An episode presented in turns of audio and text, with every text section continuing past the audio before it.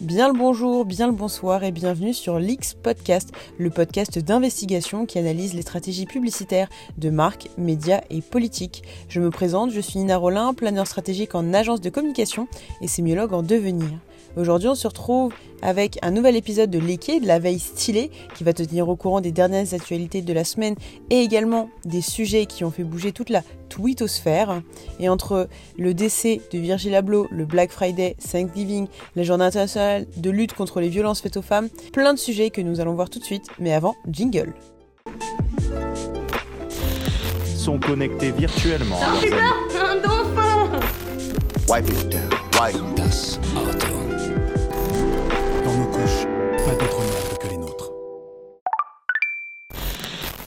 Commençons notre épisode avec les actualités de la semaine passée, avec notamment la première et la plus triste qui est le décès de Virgil Abloh. Créateur superstar d'Off-White et directeur artistique des collections hommes de Louis Vuitton, il s'est éteint à l'âge de 41 ans ce dimanche 28 novembre. Il souffrait d'un cancer très rare et agressif diagnostiqué en 2019 qu'il n'a pas rendu public. Pour ceux et celles qui ne le connaissaient pas, Virgil Abloh était vraiment un véritable empereur du cool. Il a secoué le monde de la mode dès le début des années 2010 avec la création de sa marque Off-White en 2013, une marque streetwear de luxe dont le logo est devenu un véritable emblème pour la jeunesse. Off-White lui a permis d'accéder à la Fashion Week parisienne en 2015, l'année même où il figure parmi les finalistes du prix LVMH. Il n'a alors que 35 ans. Seulement trois ans plus tard, le groupe le nomme DA, directeur artistique des collections masculines de Louis Vuitton, lui permettant de donner un nouveau peps à la maison. Créateur engagé, Virgil Abloh questionnait le manque de diversité au sein même de ses défilés, à l'image de la présentation de la collection Louis Vuitton lors de la Fashion Week virtuelle de Paris en janvier dernier, permettant de re-questionner vraiment sur les stéréotypes et le racisme, notamment dans le luxe. Let me be your parade. Let me get the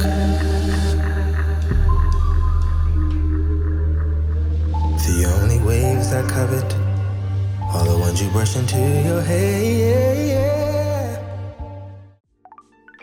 Deuxième actualité qui est le Black Friday. En effet, la semaine dernière, il y a eu un milliard de choses, dont notamment l'événement le Black Friday. Venu des États-Unis, le phénomène Black Friday envahit l'Europe depuis plusieurs années. Et depuis peu, ce vendredi noir est devenu une journée où les offres défient toute concurrence, au même titre que les périodes de solde d'été et d'hiver. Manipulation, sentiment d'urgence et promotion agressive, les mécanismes utilisés par les marques afin de faire consommer toujours plus sont multiples, et d'ailleurs, nous allons les dévoiler dans notre prochaine publication.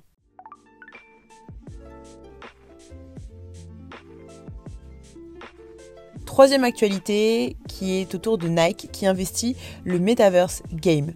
Depuis l'annonce du très prometteur Metaverse de Facebook, certaines marques semblent bien décidées à investir le nouveau terrain de jeu virtuel de Mark Zuckerberg. D'ailleurs, nous travaillons sur une interprétation, une analyse du nouveau logo Meta qui j'espère vous intéressera. Mais revenons à notre sujet.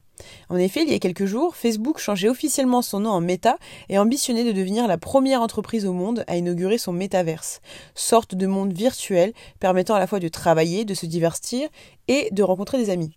Dans la lignée du housing, particulièrement populaire chez les amateurs de jeux vidéo et de RPG, certaines marques cherchent déjà à capitaliser sur l'univers numérique de Mark Zuckerberg en mettant en vente leurs propres produits sous la forme de NFT. Popularisé il y a quelques mois, il faut savoir que les NFT, ces tokens infalsifiables qui permettent d'établir des certificats de propriété numérique inviolable basés sur la blockchain, sont très populaires, notamment dans le domaine de l'art. Ces NFT intéressent de plus en plus les marques qui entendent désormais habiller nos avatars virtuels, mais aussi décorer notre espace numérique personnel. Il n'y a qu'à voir l'exemple de la marque de luxe Gucci il y a quelques mois qui vendait un sac virtuel plus cher que son modèle original in real life, donc dans la vie réelle. Ce n'est pas la seule, puisque Nike se lance également dans le game.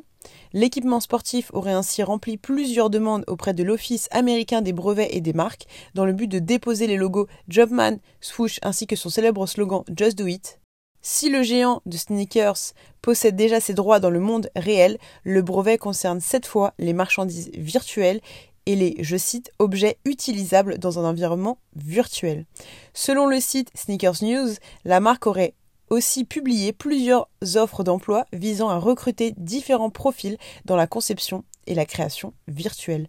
Un projet qui s'inscrit dans l'objectif de l'entreprise d'avoir cette révolution numérique et virtuelle de plus en plus présente au quotidien.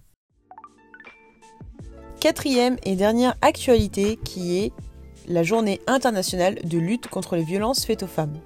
Depuis 1999, le 25 novembre est devenu la journée internationale de lutte contre les violences faites aux femmes.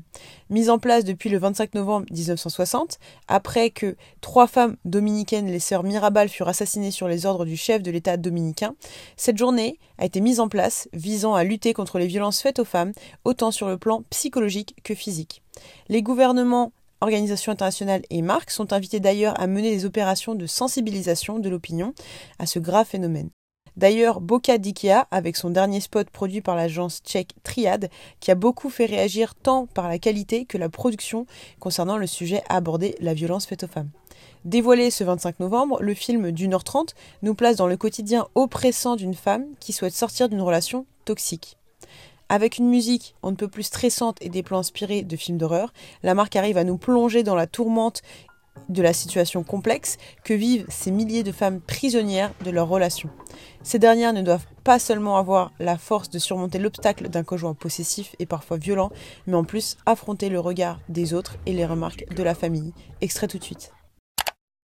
You've got no money. Well, he didn't control himself.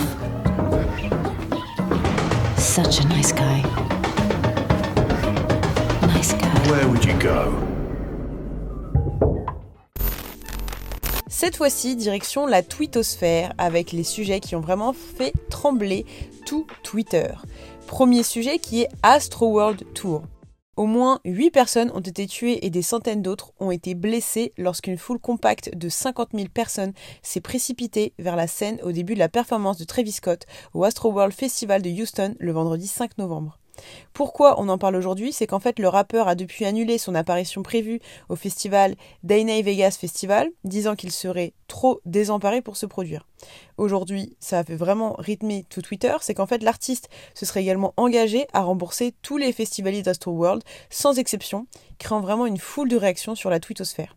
Pendant ce temps, des questions entourent encore la façon dont l'événement est devenu incontrôlable et les facteurs d'échec des protocoles de sécurité qui ont joué dans la tragédie.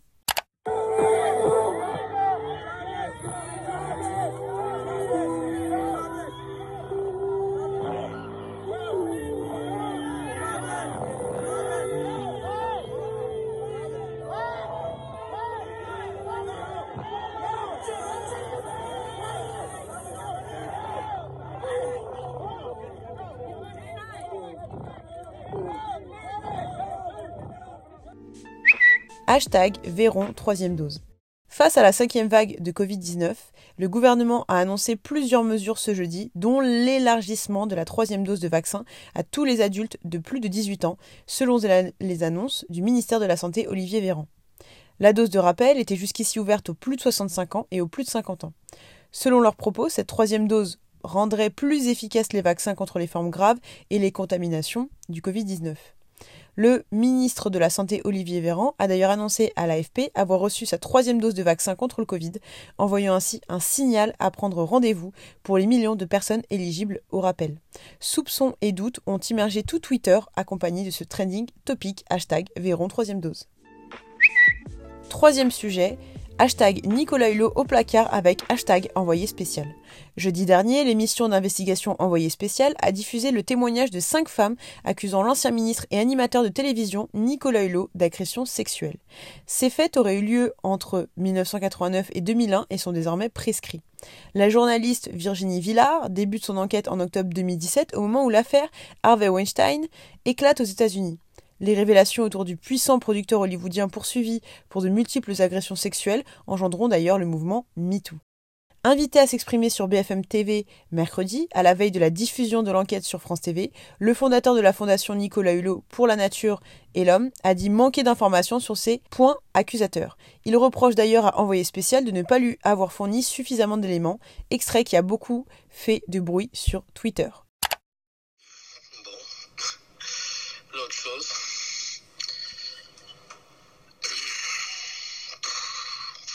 Hein.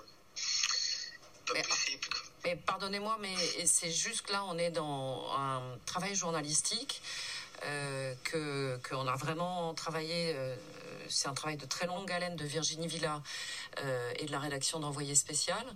Euh, les accusations sont, sont lourdes. hein. Ce sont des accusations d'agression sexuelle et de viol. Donc, euh, euh, vous, imagi- vous imaginez bien que dans ce cadre-là, on ne peut pas ne pas vous demander euh, vous, quelle est votre version des faits, et ne, ne pas faire l'exercice du contradictoire.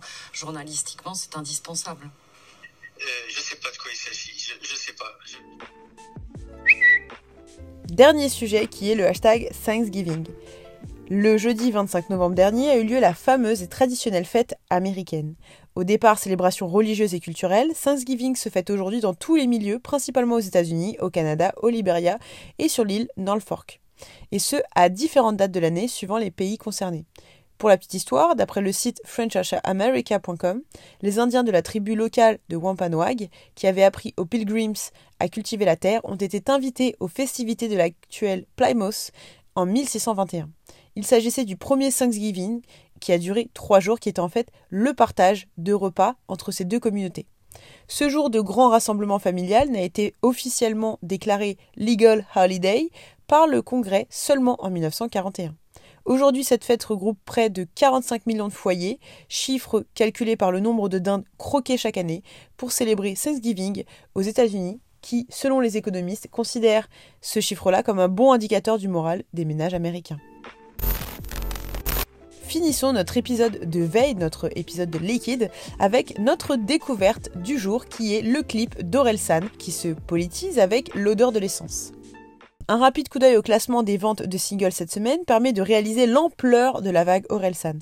Neuf titres de Civilisation, son album sorti le 19 novembre dernier, il se classe notamment dans le top 10 des meilleures ventes. L'odeur de l'essence, premier extrait choc de l'album Civilisation, se hisse en première place, suivi de la quête et du propre. En effet, après un documentaire incroyable et une campagne promotionnelle innovante avec l'édition de 15 CD différents, chacun faisant référence à un titre de la tracklist de son nouvel album, Orelsan est au taquet. Et le clip L'odeur de l'essence, réalisé par David Tomaszowski, ne fait que le confirmer. Sur une instru épique et apocalyptique signée Screds et Phase, Orelsan se lance dans un morceau de près de 5 minutes à couplet unique dans lequel il fait un dur constat de la vivre, ou du moins du vivre en société. De l'intolérance vis-à-vis des étrangers aux problèmes de richesse en passant par des phases engagées sur la question du vote, un système entier de signes est visible dans ce clip que nous allons avoir plaisir à analyser et vous partager cette semaine.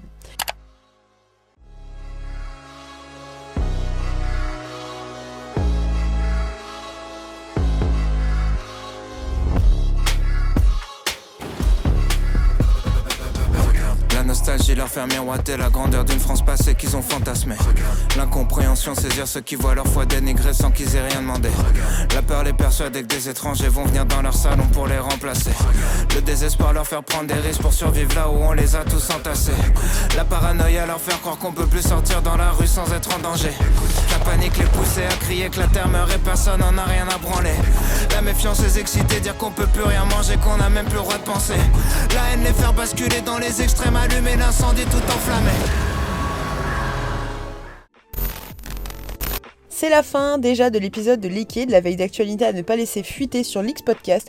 J'espère que les actualités t'ont plu. Nous reviendrons du coup euh, rapidement concernant les mécanismes du Black Friday, également d'autres d'autres sujets qui arrivent, un format spécial pour Noël, bref, un milliard de choses. Donc je t'invite vraiment à nous partager tes retours en commentaire, en MP, sur les réseaux sociaux, à liker notre post, à suivre euh, notre podcast euh, au fur et à mesure et te remercie à nouveau de ton attention et à très vite sur l'X Podcast.